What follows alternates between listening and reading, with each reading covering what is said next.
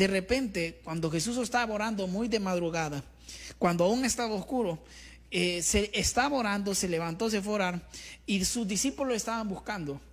Porque le decían que una multitud venía en camino a él, que una multitud le estaba buscando. Y cuando sucedió esto, Jesús le dijo, vámonos, vámonos de aquí a otras aldeas cercanas, porque necesito predicar. Estoy parafraseando lo que dice el versículo 38, porque para esto he venido, dice Jesús.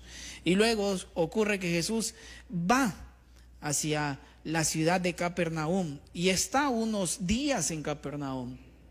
Y la gente en Capernaum escuchó que el famoso Jesús de Nazaret estaba en ese lugar. Es como si una celebridad moderna de esa época, la, celebridad más popular de esa época, estaba visitando esa ciudad y de repente la noticia comenzó a disiparse. ¿Y qué ocurrió? Que se juntaron muchos, dice la Biblia, de manera que ya no cabía ni aún en la puerta. Imagínense esta escena, ustedes que están ahí en su casa. Imagínense una cantidad de personas tan grande que, ni siquiera allá en la puerta puede caber la gente, donde usted se apretuja, se amontonan unos, unos a otros viendo cómo acomodarse, hay unos parados en el sofá, hay gente hasta en la cocina, hay gente hasta en los dormitorios de sus hijos, hay gente en todos lados tratando de escuchar a Jesús. Y en ese momento dice que en la casa en la que Jesús estaba había tantas personas, había tantas personas que ya no, había, no cabían ni en la entrada de la casa, o sea, la gente se estaba golpando hasta poder tener un pequeño lugar donde escuchar a Jesús. Y él, y él que hacía, dice la Biblia, hace este momento, les predicaba la palabra.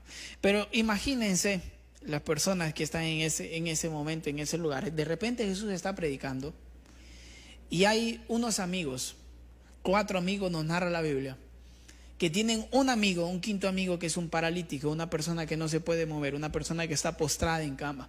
La Biblia no nos define si esa persona nació así, no nos dice si esta persona tuvo un accidente, no nos dice si esta persona tuvo una enfermedad. Indistintamente de lo que haya ocurrido, esos cuatro amigos probablemente eh, habían buscado muchas formas o habían buscado eh, muchos medios para poder ayudar a, su, a su amigo. Y de repente escucharon el famoso maestro de Galilea, Jesús de Nazaret, estaba en Capernaum. Y dice que llegaron a ese lugar, pero observen esto. Observen lo que ocurre en este momento. Eh, imagínense, por ejemplo, en los primeros días en los que estábamos, eh, eh, que ocurrió lo de la cuarentena y el primer momento en el que se abrieron los supermercados o cuando empezaban, aún no habían dado el anuncio del cierre total, cómo la gente se agolpó a supermercados, se agolpó a lugares de servicio, se agolpó en gasolineras. Y había muchas personas que cuando llegaban a esos lugares o llegábamos a esos lugares y veíamos la cantidad de personas que habían, lo que hacíamos era, bueno, ni modo, vamos a darnos la vuelta y nos vamos a ir para la casa. Por ante la dificultad que aquello representaba, pues algunos prefirieron dar la vuelta e irse. ¿Cuántas ocasiones nosotros hemos llegado a lugares, hemos llegado al banco a querer hacer un trámite y, cuando estamos en el banco y vemos la fila de personas que hay, uno dice, no, ni tan urgente es que le pague a la ENE, dice uno, entonces no voy a tratar de venir otro día. Eh, y estos muchachos, no sabemos de dónde habían venido estos hombres con, cargando en una camilla un paralítico y para que ustedes hagan la idea, más o menos eh, es la misma forma que usan las personas de la Cruz Roja cuando transportan a una persona en una camilla, dos adelante, dos atrás. No sabemos la distancia que ellos habían recorrido. Muchos de nosotros, eh, cuando hemos pedido por ciertas cosas o, hemos orado por ciertas cosas, muchos de nosotros ante la primer eh, obstáculo, ante la primera ocasión que se nos dice no, cuando no vemos resultados, abandonamos. ¿Cuántas personas aquí eh, de repente estuvieron orando por algunas cosas y al ver que no había respuesta, lo que hicieron fue dejar de orar? Fueron dejaron de pedir o dejaron de buscar. Pero la Biblia nos narra que estos cuatro amigos, cuando ven aquella multitud, imagínense tratar de pasar con una camilla por en medio de una multitud. Y cuando ellos tratan de pasar y, no, y, y, parece que no hay una solución posible, algunos de ellos de repente se quedaron viendo y dijeron, bueno, ¿y ahora qué hacemos? Y a alguno de ellos se le ocurrió la brillante idea y dijo, miren, yo creo que si subimos por el techo podemos abrir un agujero y podemos bajar eh, a nuestro amigo por ahí. Eso habla de una enorme necesidad de estas personas, hermano. Pero también quiero destacar dos cosas en cuanto a lo que ocurre aquí. Primero es que los verdaderos amigos siempre buscarán la forma de ayudar a las otras personas a acercarse a Jesús. Usted quiere identificar a un verdadero amigo, vea cuánto él se esfuerza porque usted se acerque a Jesús. Muchos de los que hoy estamos aquí, parados, estamos aquí porque amigos de nosotros no bajaron los brazos. Y aunque nosotros oponíamos resistencia, ellos abrieron una parte del techo de nuestras vidas y lograron hacer que nosotros tuviéramos un encuentro con Jesús. Lo segundo es que hay una gran fe en estas personas. Esas personas tienen una enorme fe de que si ellos logran abrir un lugar en el techo y logran hacer que Jesús ponga su atención en su amigo, su amigo obtendrá lo que ellos buscan. ¿Y qué es lo que ellos buscan? Ellos buscan sanidad para su amigo. Imagínense esta escena espectacular. Imaginen yo que estoy predicando en ese momento y de repente se empieza a abrir un agujero en el cielo falso y comienzan a bajar a una, persona en una camilla. Eso, eso es una escena, hermanos, muy atípica. Eso es algo que sin importar cuán buen predicador o maestro sea la persona que está al frente, se va a detener porque eso va a quitar la, la atención, va a llamar la atención de todos los presentes. Y es una escena espectacular. Y ¿Qué, ¿Qué es lo que ellos buscan? La lógica nos dice que estas personas buscaban la sanidad del paralítico, buscaban la sanidad de su amigo. ¿Y, ¿Y qué ocurre? El versículo 5, quiero que usted ponga mucha atención en lo que ocurre en el versículo 5, porque cuando el paralítico logró su cometido, cuando, cuando los amigos lograron que él estuviera ante Jesús y esperaban que Jesús lo sanara, en el versículo 5 Jesús dice que al ver la fe de ellos, le dice al paralítico, hijo, tus pecados te son perdonados. Ponga atención en esto, hermanos. ¿Usted alguna vez le ha pasado? A mí me ha pasado en algunas ocasiones, alguna vez ha ocurrido que usted ve un anuncio en la televisión de algún producto que se vende, sea comida, sea algún aparato electrónico, lo que sea. Y en la televisión o en Facebook o donde usted lo mira, se mira tan bien, se mira un producto tan apreciable, si es comida y si es una hamburguesa, se mira aquello tan deseable, si es un pollo, se mira aquello. Y cuando usted lo compra y llega a su casa, se da cuenta que no era como la imagen lo vendía. Que, que de repente llega el pedido a su casa y la hamburguesa no es ni la tercera parte de lo que se miraba en tamaño en la imagen. La lechuga no viene fresca, la carne no está bien cocida, el pollo que compró se miraba mucho mejor en imágenes, el celular se miraba bien mucho. Nos ha pasado muchas veces que hemos visto, se nos ha ofrecido un producto y cuando lo tenemos en nuestras manos, el producto no es de la calidad que nosotros nos imaginamos, más o menos está ocurriendo algo similar esta, en este momento en esta casa en Capernaum. Porque cuatro amigos llegan, llegan con su amigo hacia Jesús para que Jesús pueda sanarlo. Pero Jesús, en lugar de sanar al paralítico, él simplemente está ofreciendo, y digo simplemente entre paréntesis, entre comillas, está ofreciendo únicamente el perdón de pecados. La Biblia no dice que Jesús sanó a este muchacho, la Biblia no dice que Jesús hizo un milagro extravagante. La Biblia dice que cuando Jesús ve, imagínense la escena ustedes, aquellos muchachos lo bajaron, Jesús se les queda viendo y al ver la fe de ellos, dice que él, le dijo al, paralítico, hijo, tus pecados te son perdonados. Imagínense la expresión de aquellas cuatro personas que habían cargado a aquel paralítico durante no sé cuánto camino y los que hemos hecho fuerza durante un prolongado tiempo sabremos que si hay un, dolor que, es insoportable cuando uno está cargando algo, es el dolor en los brazos. Y, es, y, Jesús se limita a decir, hijo, tus pecados te son perdonados. ¿Qué quiere decir esto?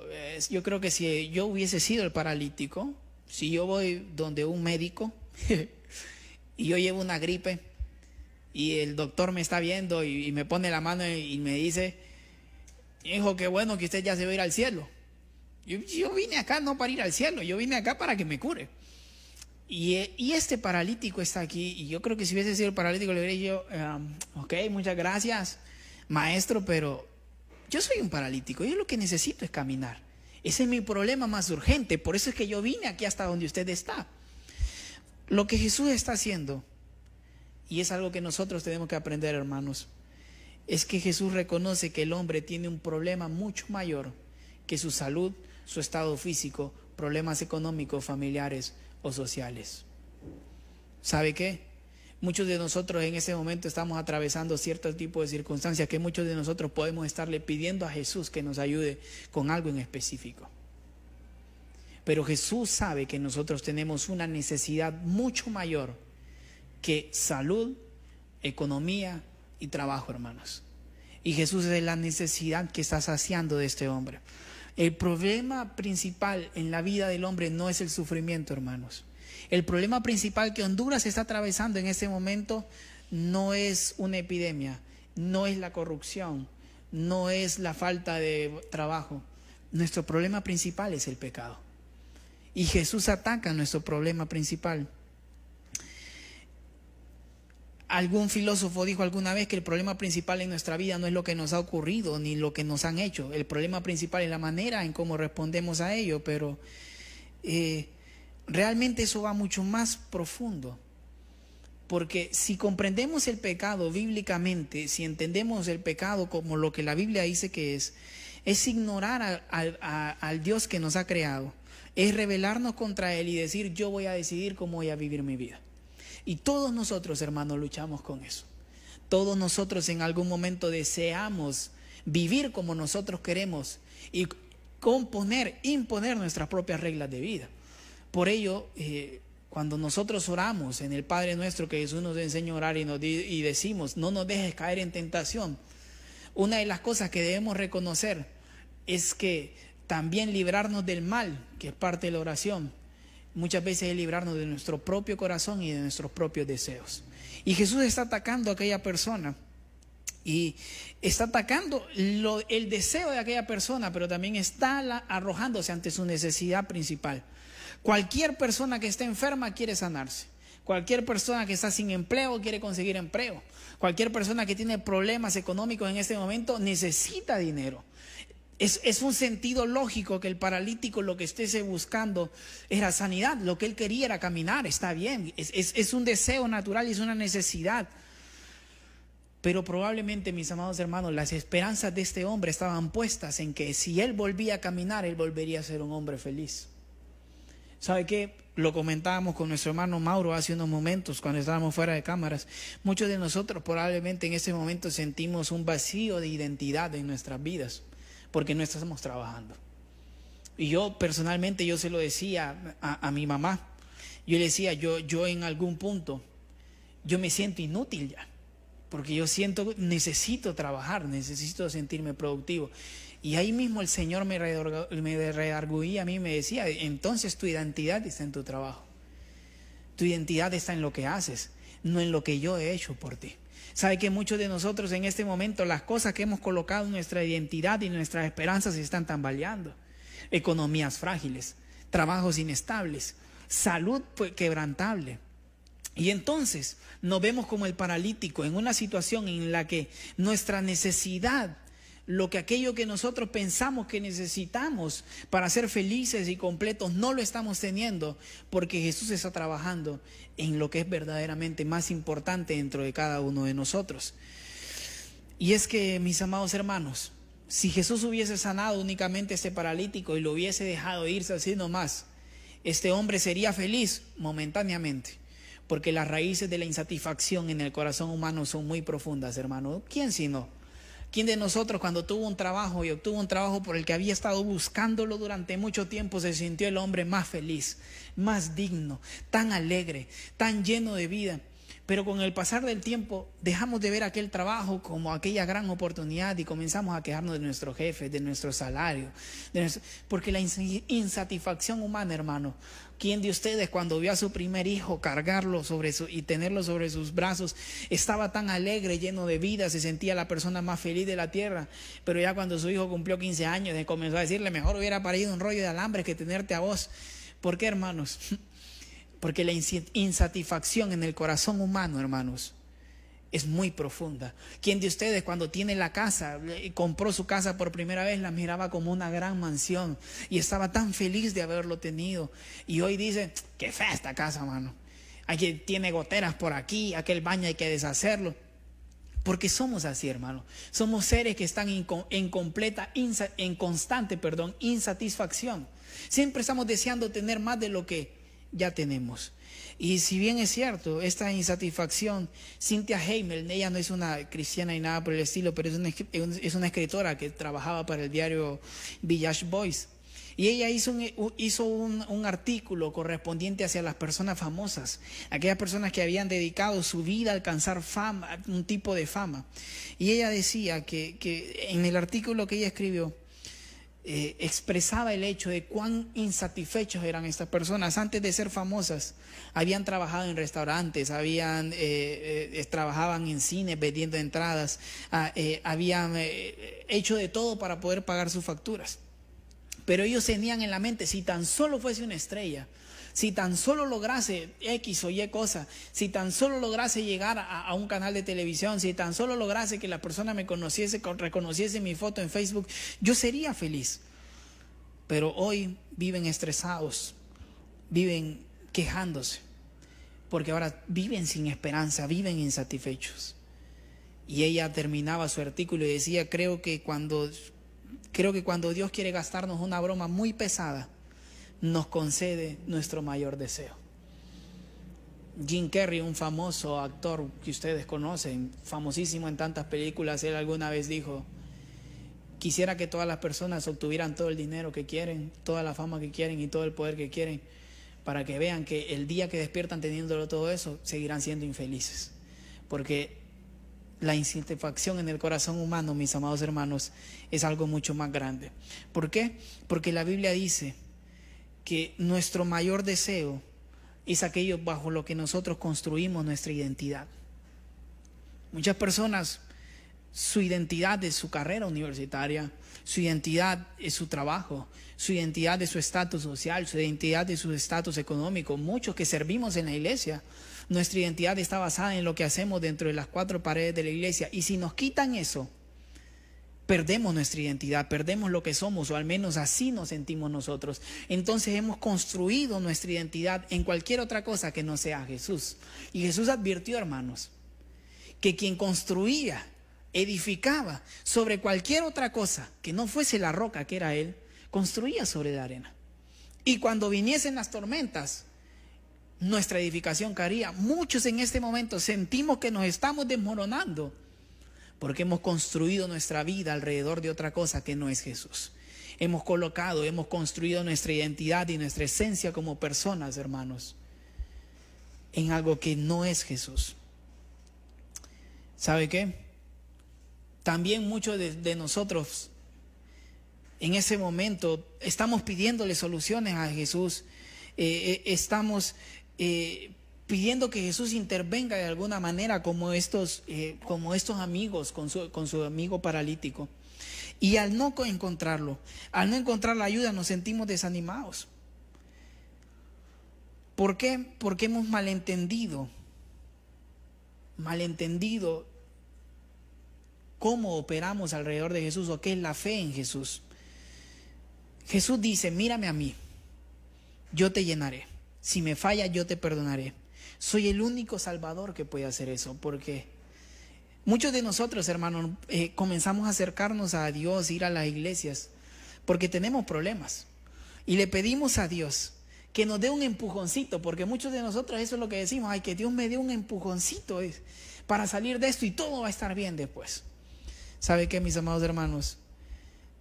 No entendemos que estamos buscando en cualquier otra cosa o en cualquier otra persona un Salvador y el único Salvador que nosotros tenemos, mis amados hermanos, es Jesús. Quiero que, eh, para ir terminando esta tarde, porque el tiempo se nos va agotando,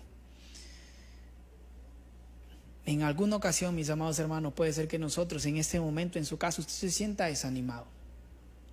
Puede ser que usted sienta eh, que su mundo se está desmoronando. Puede ser que usted se sienta que no es una persona útil. Puede ser que usted no sé cómo se siente, hermano. Las personas reaccionamos de diferente forma ante la crisis. Las personas reaccionamos de diferente forma ante los problemas de la vida. Pero los problemas de la vida revelan realmente nuestro carácter y lo que nosotros somos, hermanos. Si usted quiere conocer a una persona, cómo piensa, cómo hace, cómo vive, mírelo ahorita en este momento. Porque en este momento las verdades fundamentales del ser humano, aquellas que hemos guardado aquí en el corazón, son las que salen a relucir. Y en este momento, mis amados hermanos, es un momento de examinación para nosotros mismos. Nosotros como iglesia hemos estado edificando nuestra, nuestra identidad alrededor de Jesús o lo hemos, hemos construido alrededor de servicios, de cultos, de actividades, de programas, de, de calendarios llenos. Nos sentimos menos cristianos ahora que no podemos estar viniendo al templo del Señor. Y no estoy diciendo que, no que dejemos de congregarnos. Por, claro que hay que congregarnos, es un mandamiento bíblico. Pero, ¿y si no pudiésemos hacerlo? Sepa usted que durante los primeros 200 años que la iglesia existió, entre el año 100 y el 313 después de Cristo, la iglesia nunca se reunió en un edificio como una iglesia. Las iglesias vinieron a existir hasta cerca del 324 después de Cristo. O sea, durante 200 años la iglesia se reunía en casas, en catacumbas, en lugares en los que debía de esconderse debido a la persecución que existía y aún así la iglesia podía avanzar porque había construido su identidad en Jesús y no en lo que ellos hacían, no en lo que ellos tenían, no en lo que ellos eran. Mis amados hermanos, Jesús nos ve a nosotros en la misma situación que ven aquel paralítico. Personas que buscan porque creen que lo que están buscando es lo que necesitan, pero nosotros tenemos una necesidad aún mucho más grande. Un escritor decía que si nosotros hubiésemos, si nuestra mayor necesidad hubiese sido el dinero, Dios nos había enviado un economista. Si nuestra mayor necesidad hubiese sido la política, Dios nos habría enviado un político. Si nuestra mayor necesidad fuese la salud, Dios nos habría enviado un doctor. Pero como nuestra mayor necesidad es el perdón, Dios nos envió un Salvador, mis amados hermanos. Y en Jesús nosotros lo tenemos. Pero observen muy bien esto y, para continuar la historia, irla terminando. Jesús viene y sana al paralítico, pero hay otras personas en escena en ese momento. Y, el versículo 6 nos dice que estaban unos escribas ahí, gente de la ley, gente que, sabía de esto, de las escrituras. Y cuando ellos estaban ahí, ellos pensaban en sus corazones, ¿por qué habla este así? Blasfemia dice, ¿quién puede perdonar pecados si no solo Dios? Ahora, yo les pregunto, ¿los escribas estaban en lo correcto o en lo incorrecto? El que muchas veces leemos la Biblia pero no entendemos realmente, no nos ponemos en los zapatos de las personas que están. Los escribas no estaban equivocados en su afirmación en que solamente Dios puede perdonar pecados. Eso es una realidad vital, una verdad bíblica. Nosotros no creemos en que alguien, una persona puede conceder pecados, solamente Dios puede, perdón, no puede conceder el perdón de pecados, solamente Dios puede hacer eso. El problema está en que ellos no reconocían o no entendían que la persona que estaba ahí no era un ser humano común y corriente. Y la Biblia dice que ellos pensaban, ¿quién? Esto es una blasfemia. Y Jesús sabía lo que ellos pensaban dentro de sí mismos. Y él dice, ¿por qué caviláis en vuestros corazones? ¿Por qué piensan ustedes así?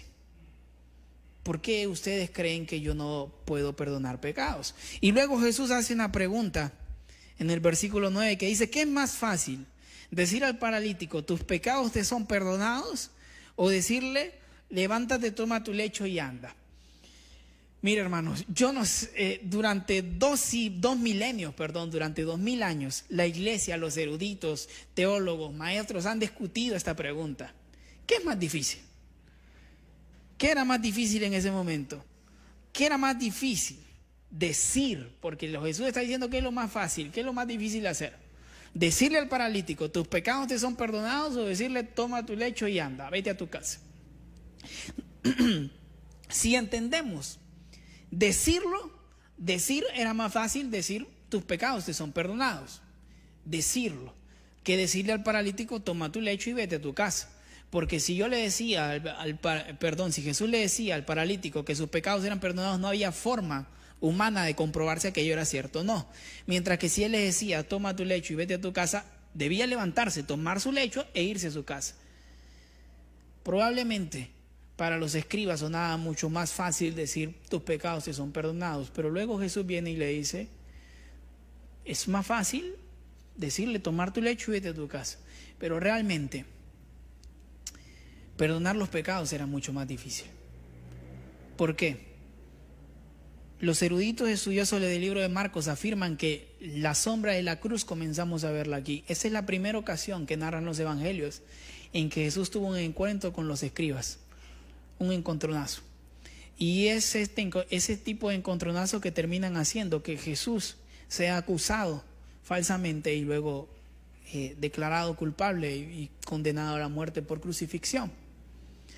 Entonces Jesús aquí está mostrando que el perdón de los pecados no es algo tan fácil. ¿Por qué podemos decir que solamente Dios puede pecar? Perdón, solamente Dios puede eh, conceder el perdón de pecados. Imagínense que habemos tres personas aquí. Soy yo, está el hermano Mauro y está alguien más en este mismo lugar. Imagínense que por alguna casualidad o algún pleito el hermano Mauro le da un golpe o un golpazo al otro hermano que tenemos aquí presente. Imagínense, no estoy, ojalá nunca ocurra, pero imagínense eso. Y yo estoy aquí, yo le digo al hermano que, está, al hermano Mauro, hermano, no se preocupe, yo lo perdono. ¿Cómo lo voy a perdonar yo si al que él ofendió fue al otro hermano que tenemos aquí presente? Por esa era la razón que los escribas decían que solamente Dios podía perdonar los pecados, porque la ofensa se hace contra Dios y es entonces Dios el que tiene que ofrecer ese perdón. Pero eh,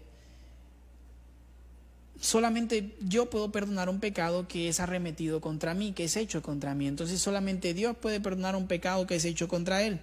Ahora, Quiero que miren esto, mis amados hermanos.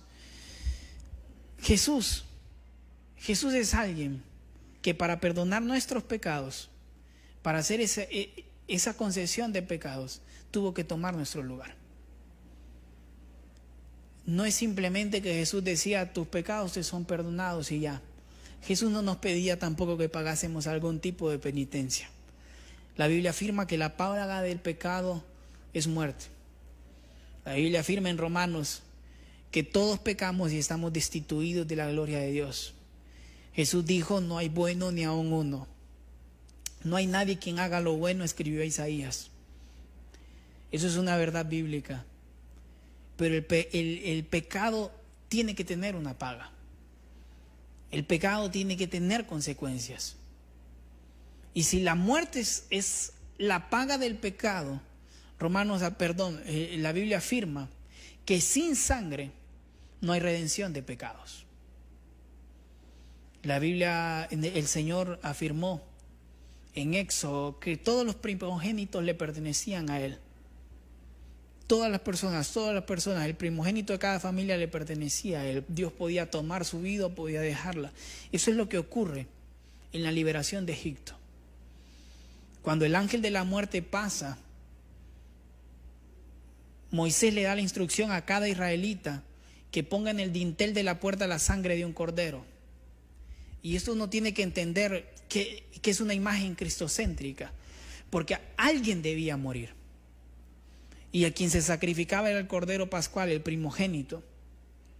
Y todas las casas de los israelitas, ese cordero había muerto y su sangre estaba en la puerta. Y cuando el ángel de la muerte pasaba, observaba la sangre y decía, ok, alguien ya murió aquí el precio del primogénito ya fue pagado y pasaba a la siguiente casa. Y cuando llegaba a la casa de los egipcios, como no había sangre en el dintel, debía de cobrar el ángel de la muerte. Debía de cobrar, porque en el primogénito se colocaban las, las cargas de toda una familia. Por eso la Biblia afirma que Jesús es el primogénito de la resurrección.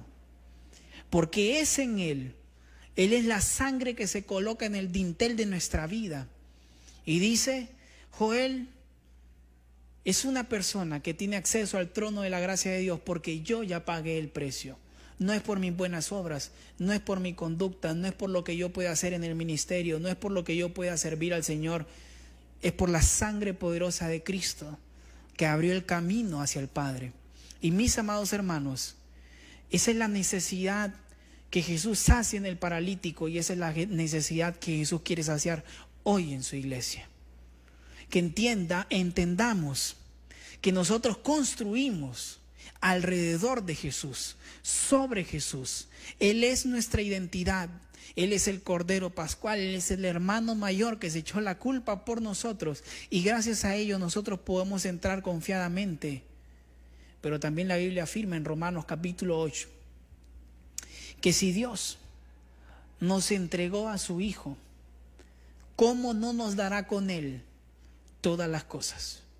Mis amados hermanos, en este momento donde la fe puede ser que está un poco ahí temerosa y temblorosa, es momento en que la fe debe de aferrarse, mis amados hermanos, no a un voucher de parte de nuestros empleadores, no a una remesa que viene del norte, no a las noticias que salen cada tarde en cadena nacional. Nuestra fe se aferra en Jesús, mis amados hermanos, el autor y consumador de la fe. Y es por eso que en estos momentos nosotros tenemos que examinarnos a nosotros mismos y decir, hemos colocado nuestra fe y nuestra esperanza en Jesús en su totalidad o hemos dejado un poco de confianza para nosotros, para nuestros trabajos. Y vemos a Jesús como el plan B, el plan de emergencia, en el que acudimos cuando todo lo demás en lo que nosotros confiamos falló. Ese momento como iglesia nos sirve como reflexión, mis amados hermanos. Nos sirve como reflexión también para saber si realmente hemos estado sirviendo a Jesús por agradecimiento o hemos estado sirviendo a Jesús como un medio para obtener sus bendiciones. Y también en este momento tenemos que evaluarnos a nosotros mismos y qué tanto esfuerzo estamos haciendo para acercar a los demás a Jesús. ¿Qué tanto esfuerzo estoy haciendo para que mis amigos puedan venir a Jesús? ¿Qué tanto esfuerzo estoy haciendo yo y también cómo estoy reaccionando cuando Jesús no atiende a las peticiones como nosotros esperamos que lo haga. Mis amados hermanos, en este proceso nos encontramos todos nosotros.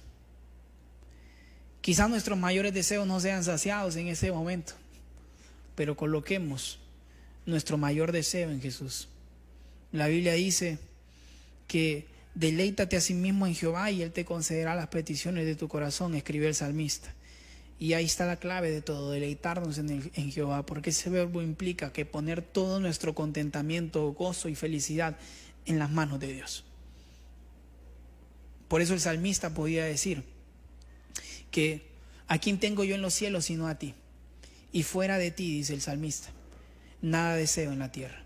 Eso es que sea la misma oración de nosotros, hermano que sea lo que sea que Él venga el día de mañana, si ya si tenemos al Señor.